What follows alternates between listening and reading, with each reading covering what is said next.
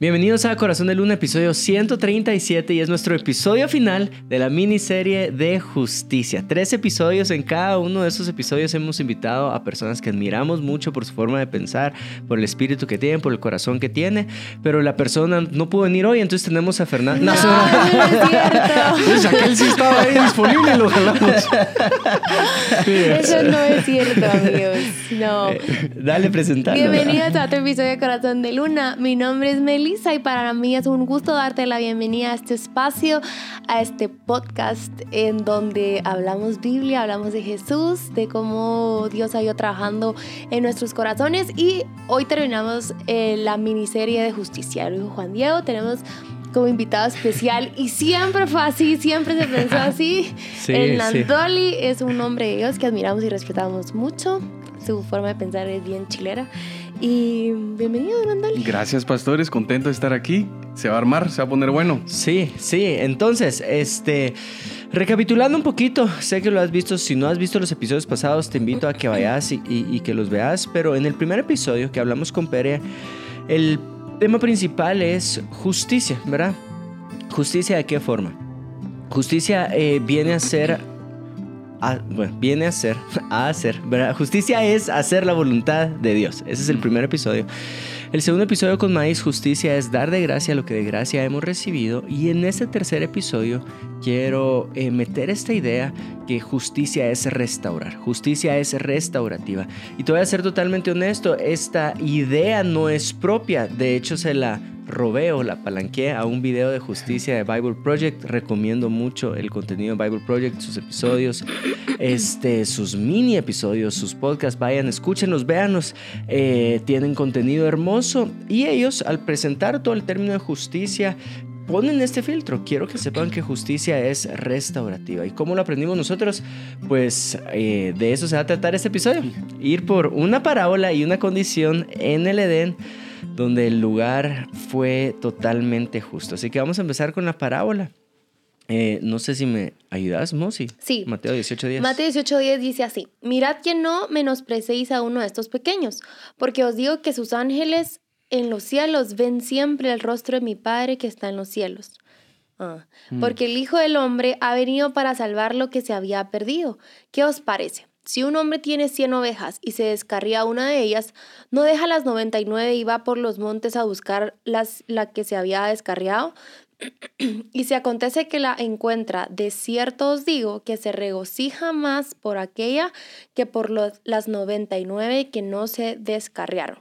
Así, no es la voluntad de nuestro Padre que está en los cielos, que se pierda uno de, de estos pequeños. Buenísimo. No, pero lo leí mal. Así, no es la voluntad de nuestro, de vuestro Padre que está en los cielos, que se pierda uno de estos pequeños. Leí Igual Buenísimo. va, pero, Sí, pero yo lo había entendido de diferente forma, perdón. Voy a leer Génesis 3:14 y dice, Jehová Dios dijo a la serpiente, por cuanto es, esto hiciste, maldita serás entre todas las bestias y entre todos los animales del campo, sobre tu pecho andarás y polvo comerás todos los días de tu vida. Alguien una vez me leyó este versículo y me dijo, ¿cómo eran las serpientes antes? Porque no andaban sobre su pecho. Hasta este momento andaban sobre su pecho. Y en la Biblia que tiene el cuchi así de la animada, Ajá. ahí la serpiente es más como un dragón, ¿no? Ah, que tiene sus, sus patas. Bueno, Como lagartijas. Sí. tal. No tiene nada que ver lo que acabo de decir con respecto al episodio. Todos en ¿verdad? Google, ¿va? Ajá. ¿Cómo era? Pero sigue diciendo, y pondré enemistad entre ti y la mujer, entre tu simiente y la simiente suya, esta te herirá en la cabeza y tú le herirás en el calcañar. ¿Qué es lo que está haciendo acá el Señor? Creemos que desde el principio, cuando fueron expulsados del Edén, Dios da una promesa de restauración. Eh, Va a haber enemistad entre la serpiente y la ti. Ella te va a morder el tobillo, pero tú le vas a aplastar la cabeza. Y desde ese momento habla acerca de restauración. Me disculpo de antemano porque voy a hablar bastante estos primeros minutos, pero va a servir, ¿verdad? Dale. Este, justicia. La China me conoce bien y batallo con ese término de no es justo. No es justo, ¿verdad? Eh, me cuesta mucho. Pero cuando era pequeño, eh, tuve un- una como discusión con mi papá. Y papá, si estás viendo esto, suscríbete, comentar. La ya es tercera vez que te digo esto. Y no te has suscrito, entonces... en- Me sigue sin ver, Eh, sí. Este, eh, la onda es que entre, entre mis hermanos, los últimos años del colegio, o sea, perdón, con el fin de comparar, pero me iba mejor en las notas que a ellos. Y en algún momento mi papá, para pues motivar a mi hermano para que sacara buenas notas, le ofreció algo, no me recuerdo, no sé si era una videoconsola o era algo así como una bicicleta. Entonces mi papá fue como, no hombre, cachito, ponete las pilas, si te pones las pilas te doy una bicicleta, ¿verdad? Y entonces viene el, el sentimiento de justicia en don Juan Diego y se acerca con su papá y le dice, ya sé qué tengo que hacer para que me ofrezcas una bicicleta. Y mi papá como extrañaba, ¿qué? Pues sacarte malas notas. Eh... Qué vivo, qué vivo. tremendo, tremendo. Sí, de plano me jauneó mi papá. Eh, pero a lo que voy es, cuando yo leo esta parábola, me surge el mismo sentimiento. Porque honestamente, y creo yo que ahí estoy cometiendo un error, pero todo, porque todos somos descarriados, todos fuimos encontrados por Cristo Jesús, todos somos restaurados a la familia de Dios. Entonces, en cierta parte, sí me puedo identificar con la oveja que estaba perdida. ¿verdad? Eh, pero si lo llevo y lo comparo con la, el hijo pródigo, yo no me identifico con el que se fue y malgastó todo, yo me identifico con el que se quedó. Que el que se quedó, creo yo que tenía problemas más grandes que el que se fue. Pero lo que voy es esto. A mí me hubiera gustado llegar con el Señor y decirle, pues ya sé qué tengo que hacer para que me hagas una fiesta. Pues. ¿Verdad?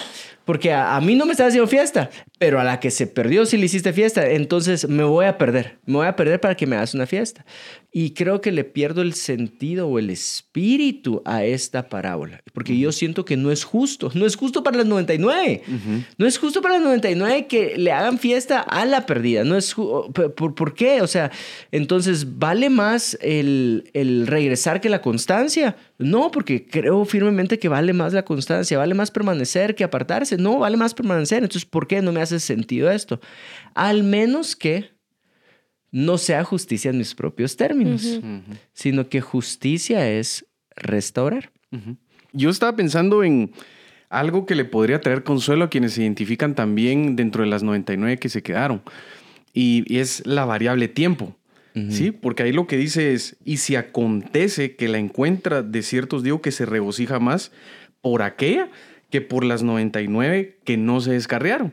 Entonces, de hecho, lo deja claro él se alegra en ese momento por ese acontecimiento que, acaba de pasar, por encontrar la que se perdió, que por las que no se fueron. No significa que no se alegre o que no se pueda regocijar con, las 99. que se quedan el resto del tiempo. Eh, al igual que el hermano que se quedó en la parábola del hijo pródigo, es decir, em, nada en la escritura me dice a mí que no puede haber una fiesta al día siguiente para el otro, el día que se quedó, no sé si me explico. Entonces es una forma de verlo, porque mm, pareciera que si uno la lee mal, como que si hubiera un menosprecio, quizá, ¿verdad? No sé si, si, les pasa, pues, pero uno piensa no es justo porque quizá interpreta que es un menosprecio o un desprecio a las 99 que se quedaron. Pero realmente es en ese momento seguro se alegra uno por la que se perdió. ¿Por qué? Porque la angustia estaba en que no estaba ahí presente. Pero eso no significa que si uno se identifica con las 99, pues no haya un regocijo eh, más adelante. Eso, eso estaba pensando ahorita que, que, revisé, que estábamos leyendo el pasaje.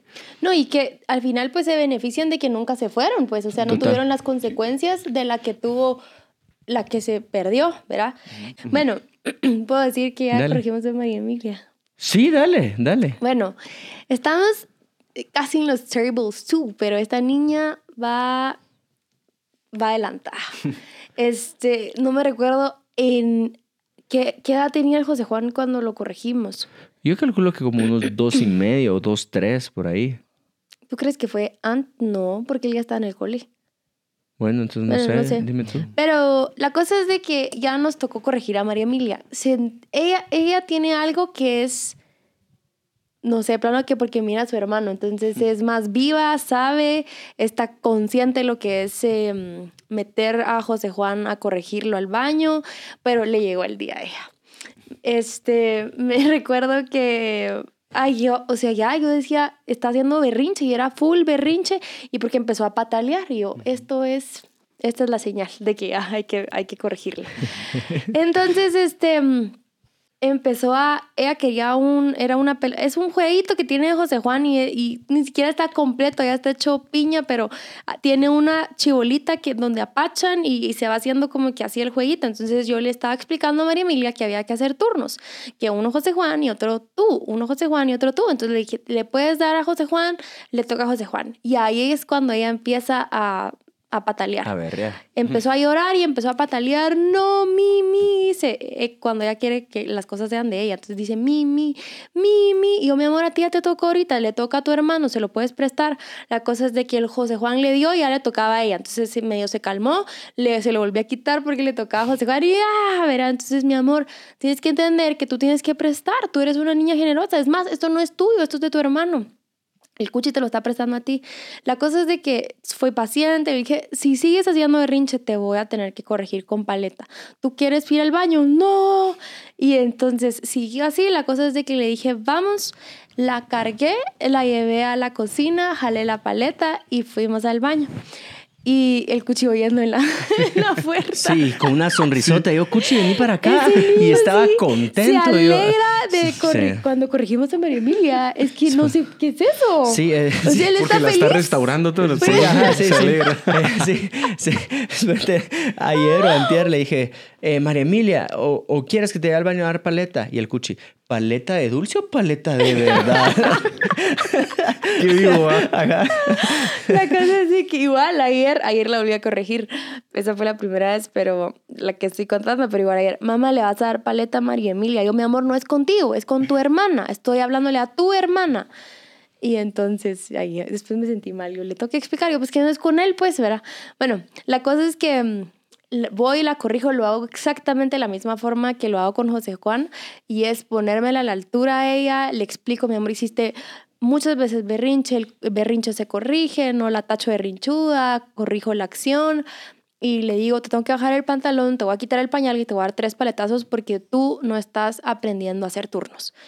Y, mm, le, le, doy tres paletazos y se queda sea, sea, sea, sea.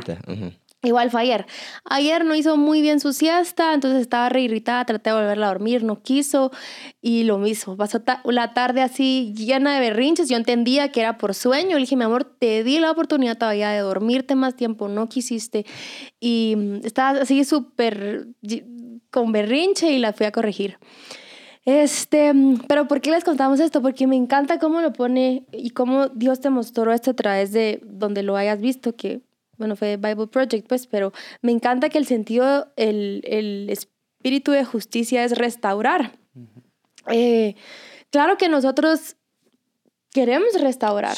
queremos, queremos que, no queremos que María Emilia sea una niña que en, en unos años sea vergüenza. Es más, ni siquiera en unos años, ya sea vergüenza para, para nosotros, pero si no hay una corrección, lo único que vamos a hacer es consentirla y no, y no corregir sus acciones. Y lo mismo con, con José Juan. Quiero, siento que tú quieres hablar algo ahí. Sí, o sea, pero ya, o sea, estoy esperando que termines. dale, dale, dale. Sí, ya hayas terminado.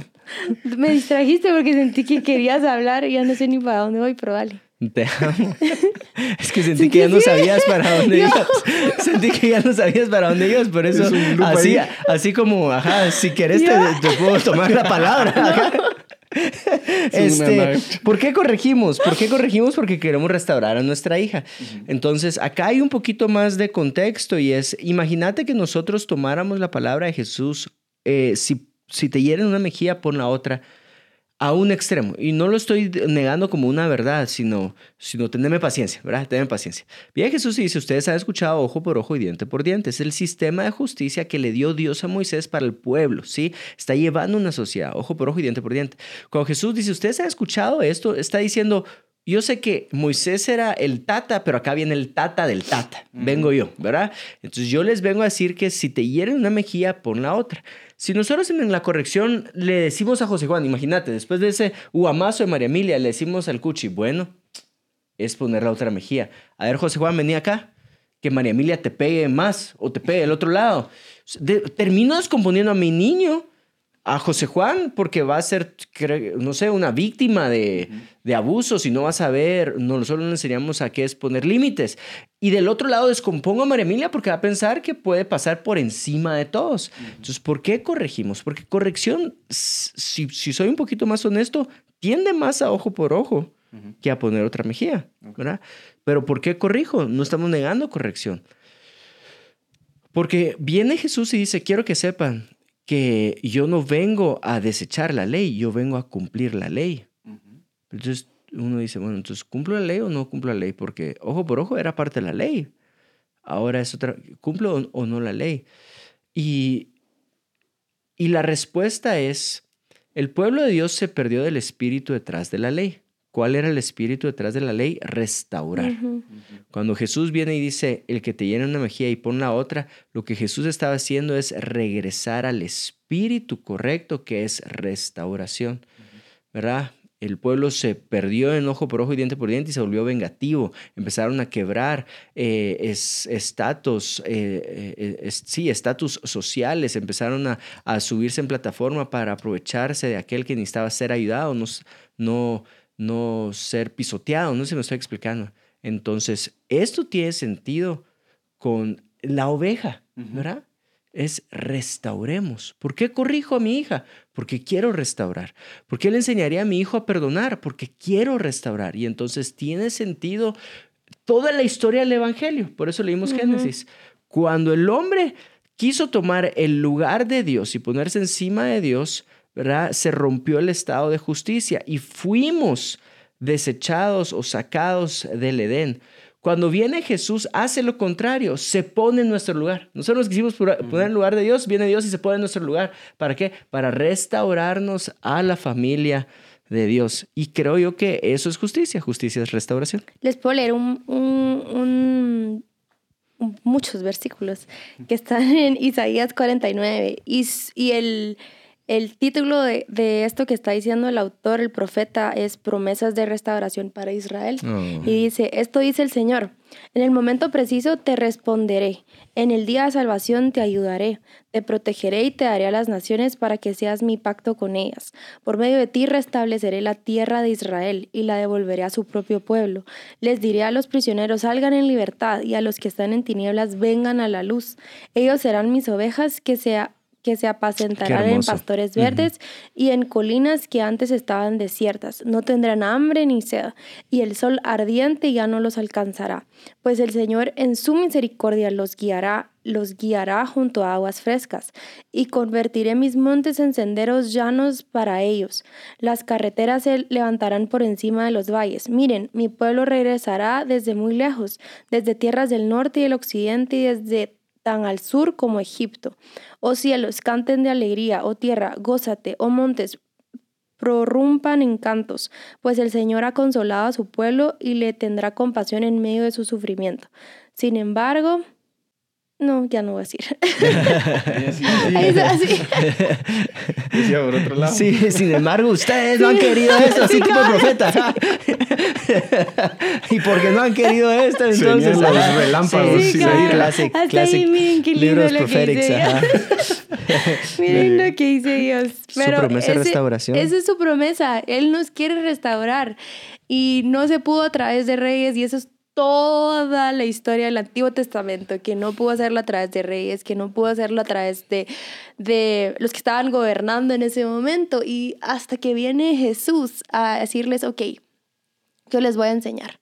Yo les voy a enseñar cómo, la forma en la que deben de pensar, la forma en la que deben de actuar, eh, porque los quiero restaurar, los quiero traer de vuelta a mí. Y yo, yo lo que estaba pensando era que Estamos hablando acerca del espíritu de la justicia que es restaurativa, adicional a lo que ya grabaste en los otros podcasts, pero siempre y cuando uno quiera.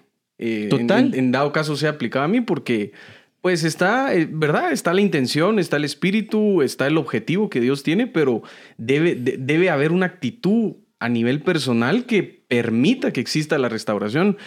Y estaba pensando en algo. Hay una historia, no me recuerdo bajo qué contexto la contaba este predicador, pero él hablaba que un día estaba jugando voleibol de playa enfrente de, su casa o del lugar donde estaba descansando. Y estaba con sus hijos y todo, y la abuela se iba y pues cuando se dio cuenta estaba bien lejos de su, del lugar donde estaban ellos, porque por estar jugando se distrajeron. Y se dio cuenta todo lo que tuvo que hacer para regresar del lugar del que se alejó. Y mm, la oveja se pierde, o el hijo pródigo se perdió y uno dice, ah, qué rayado, ¿verdad? Si quisiera uno que fuera su vida, así malgastando y dándose los placeres, pero el regreso hay que hacerlo. Y uno tiene que querer hacerlo. Y hay un esfuerzo que implica, eh, o, un esfuerzo que debo hacer yo para que esa restauración venga. Y ese camino de regreso, quizá a veces lo pasamos desapercibido cuando lo leemos, pero está ahí. Es decir, quién sabe si se alejó días, quién sabe si atravesó montes, quién sabe todo lo que tuvo que haber pasado, ya sea a nivel externo o a nivel interno, incluso para poder llegar al lugar donde llegó y tener que regresar Em, es la intención de Cristo, nos va a buscar, Él va a estar ahí, su misericordia. A veces esa misericordia y esa restauración viene a través de, personas cercanas, de líderes o de amigos, pero es hasta que uno dice, ok, debo entender las cosas como son, o sea, debo entender que quizá, se me ocurre un ejemplo así, quizá sencillo, ¿verdad? Que alguien venga y te haga, te diga que hiciste algo mal y que uno se queda así como, ah, o sea, inmediatamente se activan las defensas o la actitud defensiva y uno diga, ¿por qué me dijo eso, verdad? Y se pone uno a la defensiva quizá.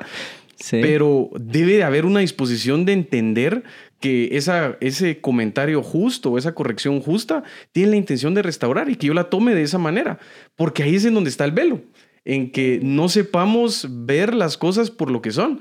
Y quizá ese comentario eh, justo de corrección es una manifestación de Dios queriendo llamarte de nuevo del lugar de donde te habías descarriado, aunque en ese momento sintas una incomodidad, pero a largo plazo es beneficioso.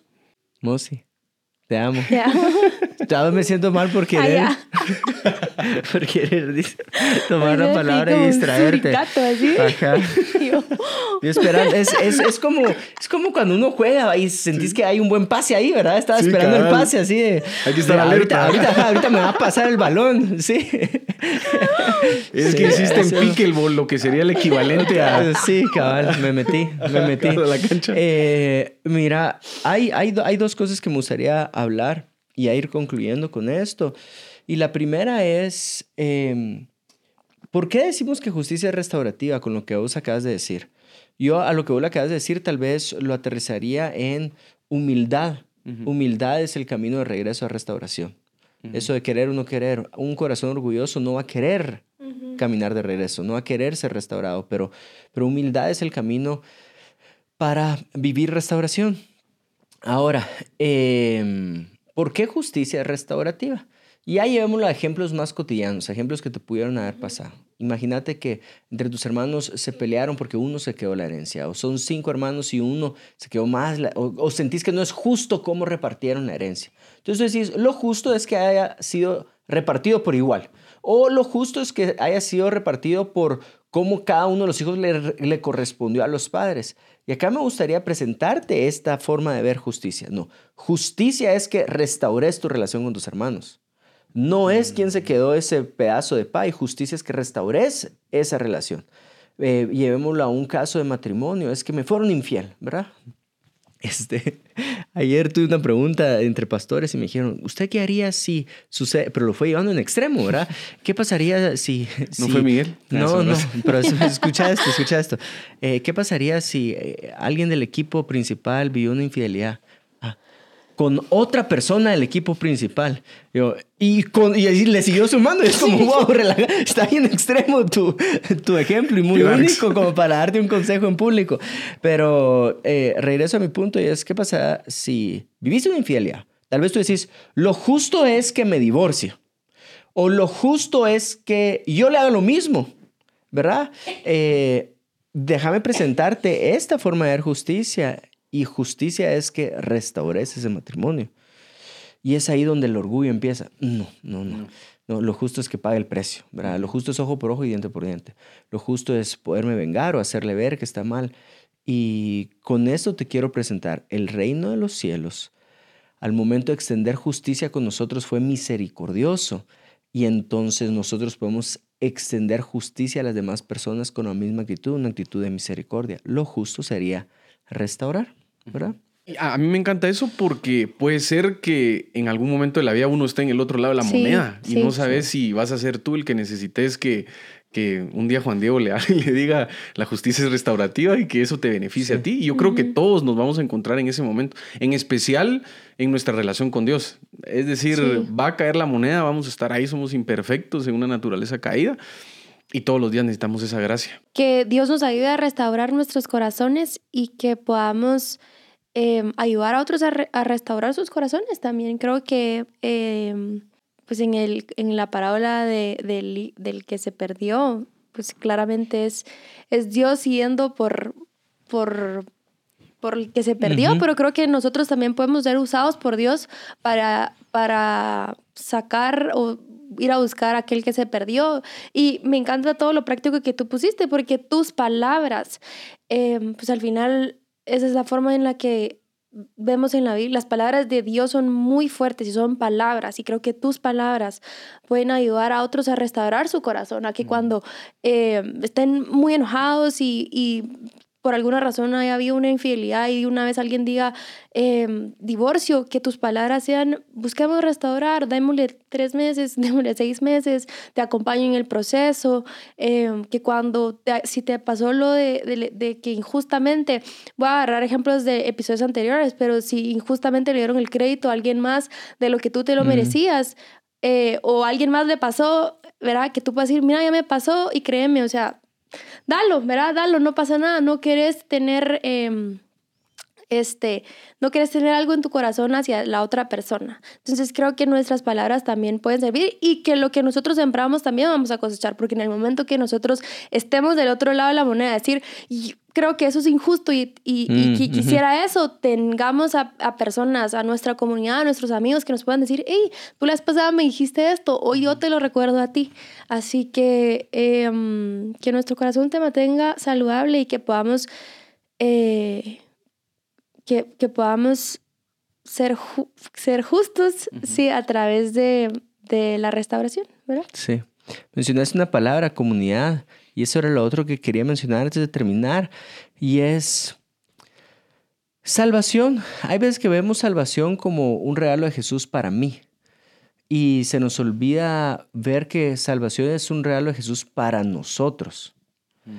Eh, y obviamente porque tú no conoces la historia de todos y, y es, salvación es personal, ¿verdad? Pero a lo personal no tenemos que negar lo comunitario que es también. Cuando Jesús celebró Pascua y la comunión, partió el pan entre los hermanos. Entonces está diciendo salvación también es comunitaria.